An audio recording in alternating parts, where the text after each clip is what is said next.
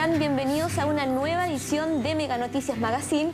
Y en esta oportunidad, bueno, como lo ven, tenemos a uno de los grandes trovadores de la música popular chilena, Manuel García. Gracias por estar por nosotros, Manuel. Muchas gracias por, este espacio, muchas gracias. Y a ti por la invitación, bueno, ven que no estamos en el canal, no estamos en nuestro estudio, estamos en el Movistar Arena, porque Manuel nos tiene grandes novedades también. Nuevo disco, está de gira, tiene los 10 años del disco Acuario también, y bueno, novedades, libros. Así es, estamos eh, celebrando Acuario, por eso esta, esta convocatoria como álbum cumple 10 años exactamente hoy día. Eso es muy, muy especial, digamos, muy emocionante. Y por lo que tú misma también comentas, que hemos salido a recorrer el, terruño, ahora poco que se ha abierto eh, paso a paso el, espacio que necesitábamos tanto los artistas para trabajar después de, este tiempo tan rudo que nos tocó, en que nos estuvimos de alguna manera eh, forzados, ¿no? a estar en este, en este encierro y no podíamos comunicarnos con las audiencias, nada. Entonces ha sido muy especial, humildemente reaprender de alguna forma el camino, pero sobre todo encontrarse con, con que eh, más que la audiencia, más que el público, eso que pudiéramos llamar el, pueblo chileno en pleno, tiene ganas de estar en los conciertos y de salir a la cultura. Arriesgamos nosotros eh, una gira autogestionada hacia el sur de Chile, hace empezamos yo creo que hace un mes atrás o algo más de tiempo, y la gente viene a los teatros. Se lo aprovecho de comunicar a toda la gente del mundo, no solo de, los medios, sino que también a, productores y artistas, a los compañeros y compañeras artistas, que se animen a salir porque la gente eh, está eh, con muchas ansias, con muchas ganas, con mucha hambre de, de, la cultura y así lo pudimos comprobar en este, en este caminar, como te digo yo, que estamos transitando, hicimos una gran parte del sur, vamos a seguir hacia el sur y hacia el norte y para que las velas no ardan. bueno, son 10 años del disco Acuario, este disco Acuario que llegó a romper paradigmas en tu música, con hartos tintes electrónicos, hartas incursiones también en diferentes sonidos. ¿Qué significó para ti este disco y qué importancia tiene hoy en día también? Es un disco que es parte de del riesgo que hay que correr, yo creo, en esa parte de, del arte o, en ese segmento en que cada artista debe trabajar, que es la investigación, y a veces también eh, ese, ese aprendizaje en el que se corren riesgos. El disco comenzó así, como un disco atípico dentro de lo que yo había hecho siempre en un escenario como músicas. Sin embargo, Sí, es una música que me identifica porque yo mismo soy de la época de los años en que la electrónica comenzó a ser cada vez más parte del pop. Principio la, electrónica era muy experimental, luego la electrónica era parte de la música bailable. Pensemos que de un disco electrónico interesante, por ejemplo, de experimentación era Dark Side of the Moon de Pink Floyd, pero no se bailaba. Pero luego las músicas Kraftwerk, las músicas de, de Gary Newman o la música directamente de Pitch Mode comenzaron a aportar algo y también dentro de lo que significaba el discurso social. O sea, al principio tal vez no se notó tanto en Latinoamérica porque no somos angloparlantes, pero esas músicas también estaban transidas de mucha intención, de mucha poética que tenía que ver con, reflexionar acerca del ser humano. Eh, y al mismo tiempo bailable, cosas que para nosotros en aquellos años 80, 90 eran como o, se escuchaba música para pensar sentado en tu casa o escuchaba música para bailar y por ahí algunas cosas no conectaban. Sin embargo, ya al andar del tiempo, pudiéramos hablar incluso, por ejemplo, de discos referenciales en torno a la electrónica y la calidad de pensamiento, como puede ser el Bocanada de Cerati, por ejemplo, un gran disco, un gran álbum. Entonces, en ese, en ese espíritu, finalmente, eh, yo me fui planteando la posibilidad de hacerlo y con Marcelo Aldunate como productor y con una ayudita de mis amigos de los bunkers, los hermanos Durán y otros músicos más, logramos finalmente eh, darle contenido y cuerpo a este material.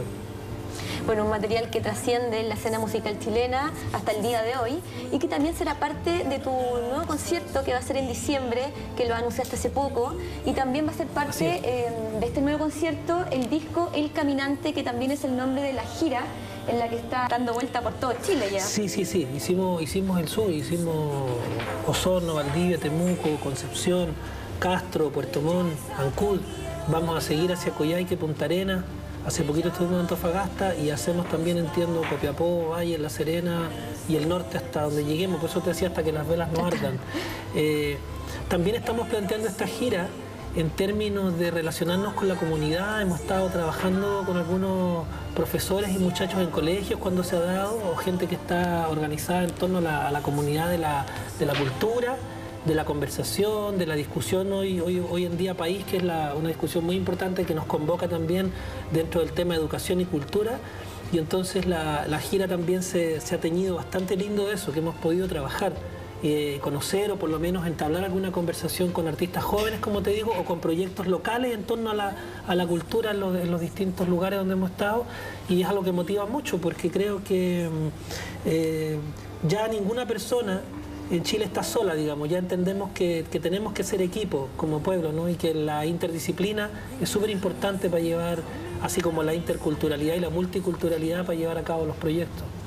Bueno, es importante también porque sabemos que Santiago no es Chile y hay que llevar la música también a otros lugares, eh, a, las regiones de nuestro país. Eh, me gustaría conversar sobre El Caminante, que es el nuevo disco de Manuel García, este nuevo disco.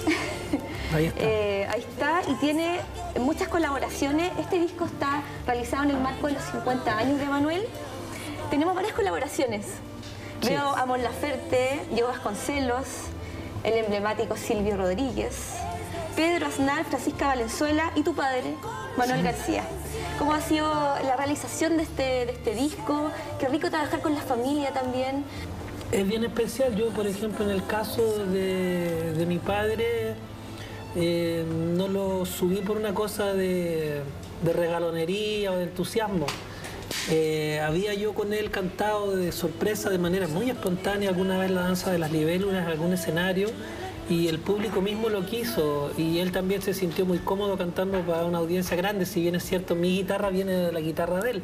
Él es un guitarrero aficionado de familia, que tiene mucho talento, mucho poder y mucha luz y en algún escenario alguna vez lo demostró. La gente ya estaba pidiendo que hiciéramos alguna cosa nueva, así que me lo propuso Jonathan Márquez Cervantes, que es mi representante, y bueno, entonces que esté mi papá y lo coordinaron y fue una cosa bien especial, fue como recibir un artista más. Eh, y el artista que también te inspiró quizás toda tu vida para hacer la música. Sí, bueno, con él yo comencé a cantar a los 3, 4 años, eh, diría que sistemáticamente, sin darme cuenta, para mí era un juego, pero finalmente entre atender a las visitas y hacer cosas familiares, uno se va entrenando de alguna forma, así que hay un sustrato muy, muy importante, aparte del afecto familiar por la tradición de la guitarra. Mi, mi abuelo Manuel llevó la guitarra a la casa, Manuel García, a sus hijos, digamos, en Ovalle hace muchos años atrás y porque él mismo quería aprender a tocar la guitarra y no la aprendió, pero se compró una. Ah, y así fue como el otro Manuel García hijo comenzó a tocar y luego Manuel García nieto y ahora yo también tengo una generación ahora de, gente nueva por el lado de la familia que está tocando la guitarra muy bien y que son artistas, así que en una intención tan sencilla mira cómo después se proyecta la vida. Y Muchos de los artistas que están ahí también de manera natural se fueron sumando, la Mon Laferte, con quien habíamos cantado la danza de las libélulas en su casa y luego la graba en el disco. El nexo que se hizo con Silvio Rodríguez fue muy amoroso de parte de él, lo tengo que destacar. Así como para mí el, privilegio y el placer de poder eh, sentir a Pedro Aznar interpretando alguna canción mía también, no solo en el disco Abrazo de Hermanos, sino que también citando, por ejemplo, en este caso una canción de Acuario que está en El Caminante y que es un rey y un 10. Hoy nos enteramos que vas a lanzar un, libro, Manuel. Es un libro del que yo estoy muy contento, sobre todo por la terapia que vivimos con Marcelo Aldunate, eh, casi una terapia de contención emocional psiquiátrica en tiempos de pandemia, que tuvo que sufrir y vivir Sergio Cancino que nos fue entrevistando vía remota, después ya nos pudimos encontrar un par de veces, pero comenzamos vía remota, así como estaba el panorama, ¿no? Eh, y fueron sesiones de reflexión, de conversación, de citar libros, películas, eh, episodios históricos, recordar cosas, verter las emociones, eh, revisar y también sirvió mucho el, hecho de haber trabajado en función de de poder entregar información acerca de Acuario para que justamente ahora que cumple 10 años, tener más claro el panorama de lo que significa este, este disco.